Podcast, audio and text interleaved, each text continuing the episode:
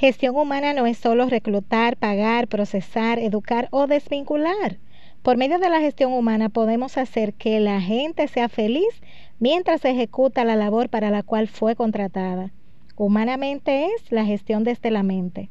Yadira Matías les va a acompañar en estos capítulos en donde encontraremos las herramientas y los medios para hacer que nuestra gestión aporte valor a nuestras organizaciones. Bienvenidos.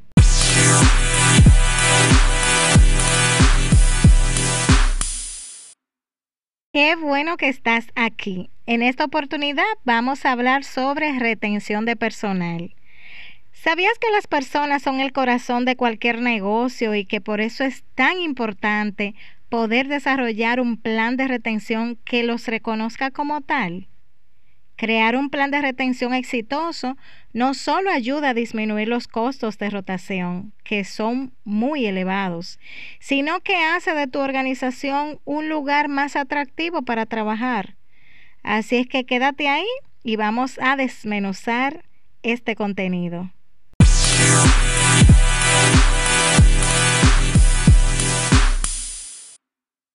Bueno, una de las ideas más equivocadas con respecto a la retención de personal es que estos se basan en el salario o los incentivos que se le pueden otorgar a los trabajadores.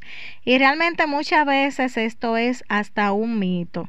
Claro que sí, que el salario es importante, que los incentivos que se puedan otorgar también son importantes, pero Señores, crear un ambiente de estabilidad laboral donde el reconocimiento y el éxito de los colaboradores sean una prioridad, eso hace mucho más que cualquier incremento salarial que se le haga a un empleado. Realmente hay que tener un plan de retención.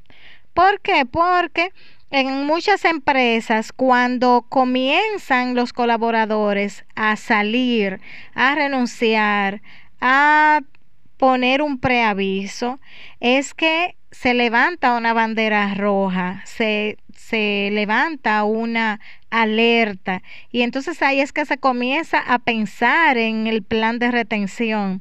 Y si bien es cierto que ese es un momento crítico de crisis en donde se ponen, se llevan a efecto muchas de las estrategias de retención, cuando hay un plan definido, probablemente los niveles de rotación serán mínimos. Así es que hay que identificar esas áreas de influencia de nuestros profesionales de gestión humana para crear ese plan de retención para todos, para todos los niveles. Y tiene que ver con motivación, con productividad, con el desempeño. O sea, realmente tenemos que tener a todos involucrados en la elaboración de este plan, pero que afecte a la misma vez a todos. Ustedes saben que hay consecuencias, hay consecuencias cuando hay una baja retención de empleados y es que los costos se elevan. Ese costo de eh, perder a un empleado eh, es probablemente el 50% del salario de dicho empleado. Así es que calcula. Calcula si perdiste eh, a un gerente, si perdiste a un mando medio, si perdiste a un director, si perdiste a un vicepresidente. El 50% de su salario es lo que estarías perdiendo eh, con relación a esa rotación específica. Sin embargo, lo que pierden las organizaciones con la baja retención es mucho más que dinero. Es mucho más que dinero y eso hay que tenerlo claro. Mientras se realiza un proceso de selección y se capacita a alguien para llenar esa vacante que quedó, va a haber una baja productividad porque es que este nuevo, este nuevo recurso va a requerir de tiempo para aprender, para adaptarse. Entonces, las tasas de retención bajas afectan tu marca también como empleador. Recuerden que los mejores empleados desean trabajar para las mejores compañías, compañías estables, con un buen nivel de credibilidad. Así es que la baja retención puede, en consecuencia, alejar a buenos candidatos para aplicar a esas vacantes que tenemos en nuestras organizaciones. Hay muchas razones por las que puede verse afectada la retención laboral en una empresa. Eh, LinkedIn eh, hizo un estudio y encontró que la alta rotación es el resultado de una industria muy saludable, muy nociva o cambiante. En las industrias saludables, la alta rotación está acompañada de nuevas oportunidades que ofrecen compensaciones salariales más altas y mejores planes de beneficios como la participación accionaria en el negocio. O sea, empresas que les regalan, les otorgan acciones de la compañía a, esos recursos. Entonces, dime tú, si tú tienes acciones de la empresa para la cual trabajas, ¿te vas a esforzar más o menos para hacer un trabajo de excelencia? ¿Te vas a preocupar más o menos para que las cosas salgan bien? En el caso de las compañías o industrias nocivas, la razón más común para terminar la, la, relación laboral es la falta de oportunidades de crecimiento. O sea, no se van por dinero, es por falta de oportunidades. Los empleados en las industrias nocivas no solo se van de la organización, sino que suelen buscar oportunidades en industrias totalmente diferentes.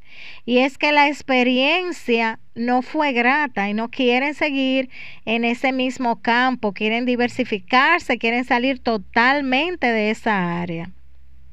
Entonces, si las tasas de rotación de tus empleados son altas por factores ajenos a ti, debes entonces revisar tu proceso de selección y asegurarte de que tus contrataciones se adecúen a las necesidades de la compañía y la posición.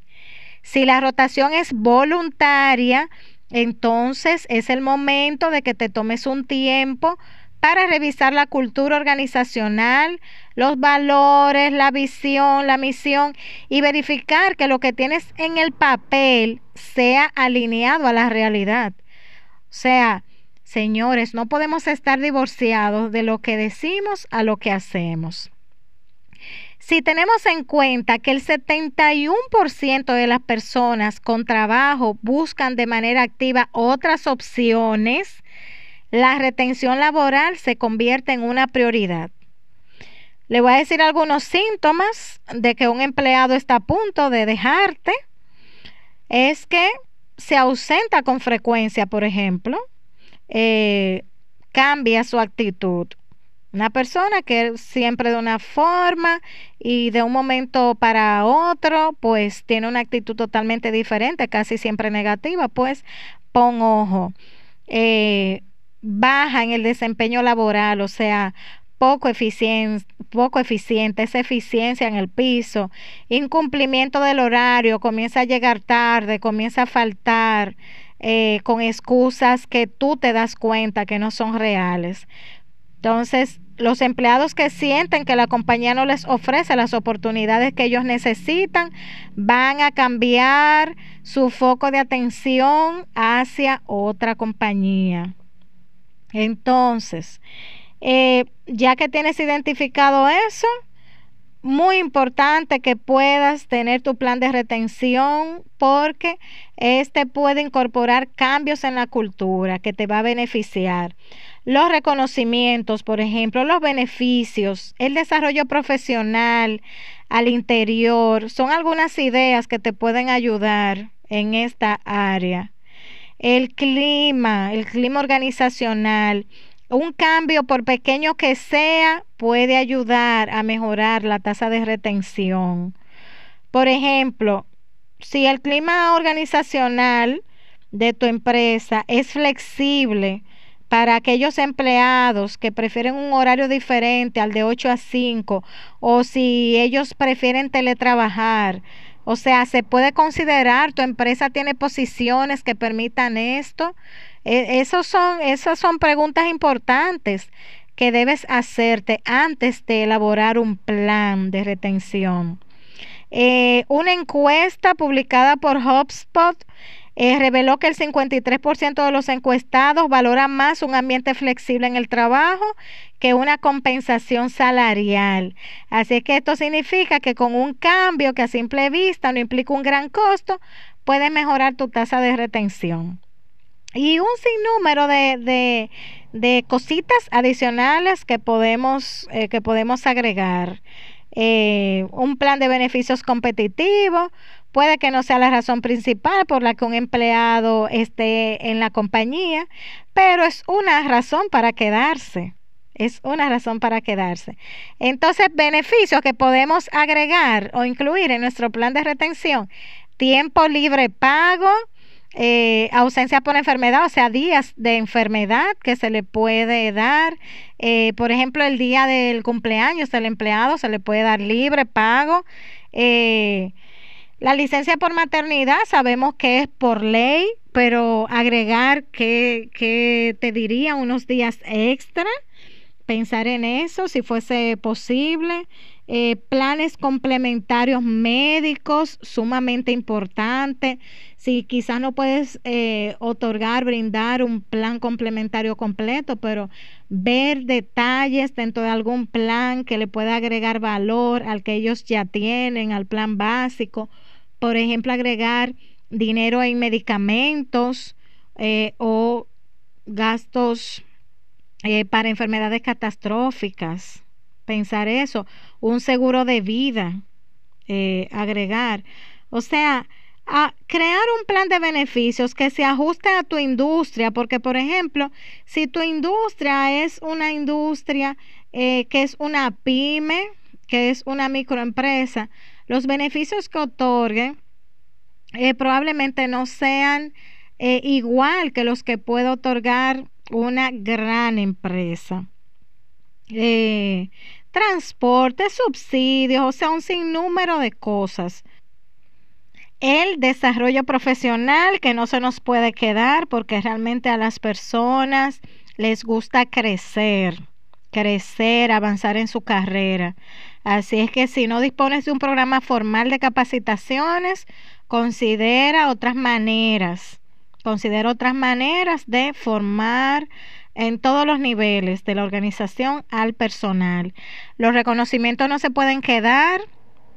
Recuerda que una de las formas más efectivas para mejorar el reconocimiento con estrategia dentro del plan de retención es alinear los reconocimientos que das con los valores de tu compañía. Entonces, eh, creo que esto es así como lo más eh, relevante con relación a la retención de personal. Realmente es un tema bastante, bastante extenso. Les invito a investigar para que puedan crear con éxito ese plan de retención.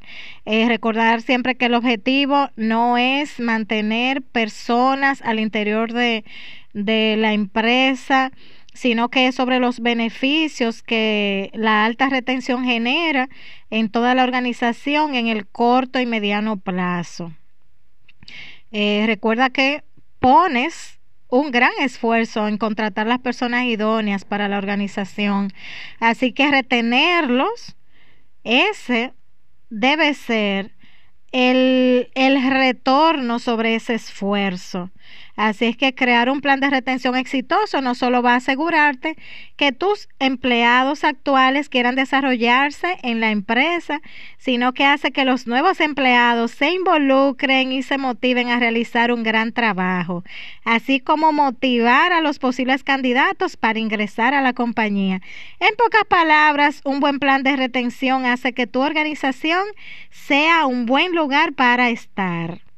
Así es que ya saben, les espero la próxima semana y si tienen dudas o preguntas con relación a este tema, pues me puedes escribir al correo matiasyadira.hotmail.com. Hasta la próxima semana.